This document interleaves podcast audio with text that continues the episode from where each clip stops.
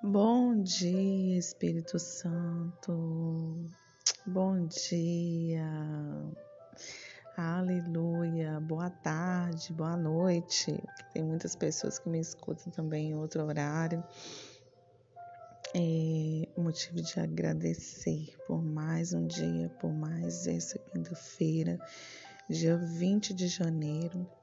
Já estamos praticamente no final do mês de janeiro e, e o Senhor tem sido glorificado, não é verdade?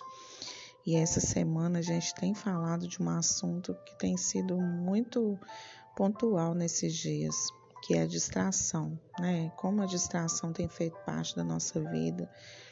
E se não vigiarmos, né, a gente deixa ela tomar conta, né?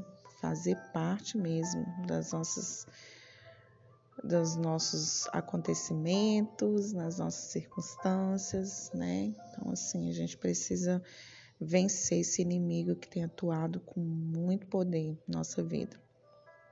Então, vamos lá? É, João 1, 11, 13 diz assim: Veio para o que era seu e os seus não receberam, mas a todos quanto receberam, deu-lhes o poder de serem feitos filhos de Deus aos que creem no seu nome, os que não nasceram do sangue, nem da vontade da carne, nem da vontade do varão, mas de Deus.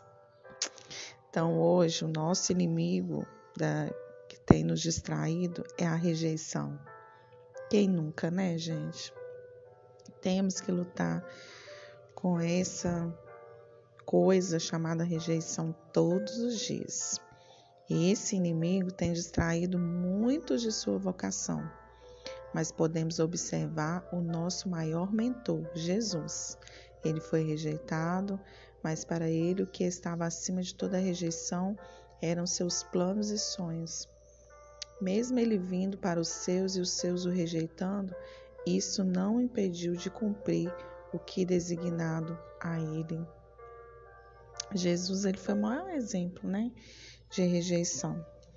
Ele veio, nasceu para que trouxesse esperança, vida às pessoas, mas é, ele foi rejeitado, né?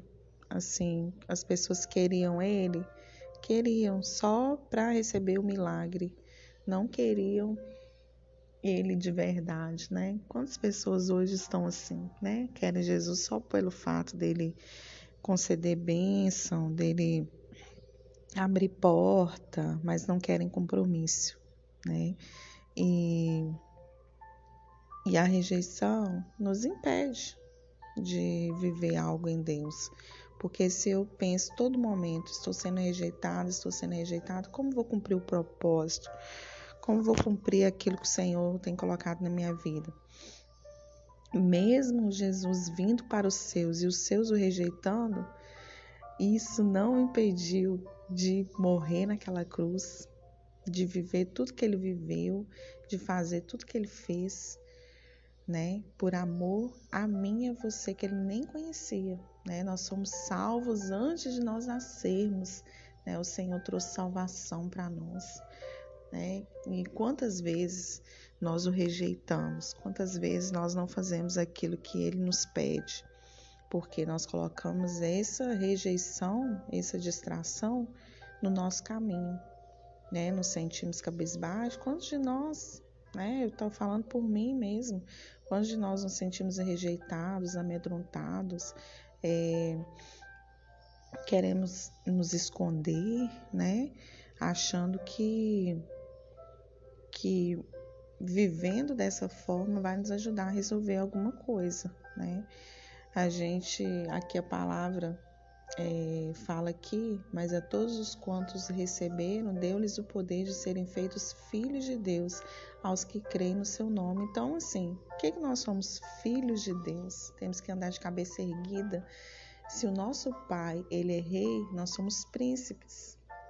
Olha que bacana. Nós somos príncipes e vivemos no reino dele, né? Nós precisamos ter essa é, essa mente de governo, né? essa mente de, de liderar, de governar, de, de andar por cima, não pisando nas pessoas, mas ter uma mente voltada que nós temos que, que ter uma mente altiva, uma mente sarada, uma mente curada, uma mente restaurada, renovada.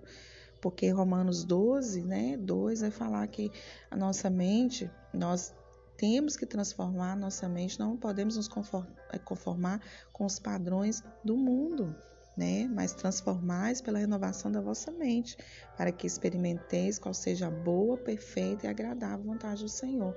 Então, nossa mente ela precisa ser lapidada, mas isso depende de quem? De mim, de você. Né? Se a rejeição ela te distraiu, né, e você se sente, né, o a pulga do cavalo do bandido, né? Não se considere dessa forma, se considere como filho de Deus, eleito, escolhido, amado, né? Cuidado pelo Senhor, porque mesmo o Senhor sendo açoitado, injustiçado, né?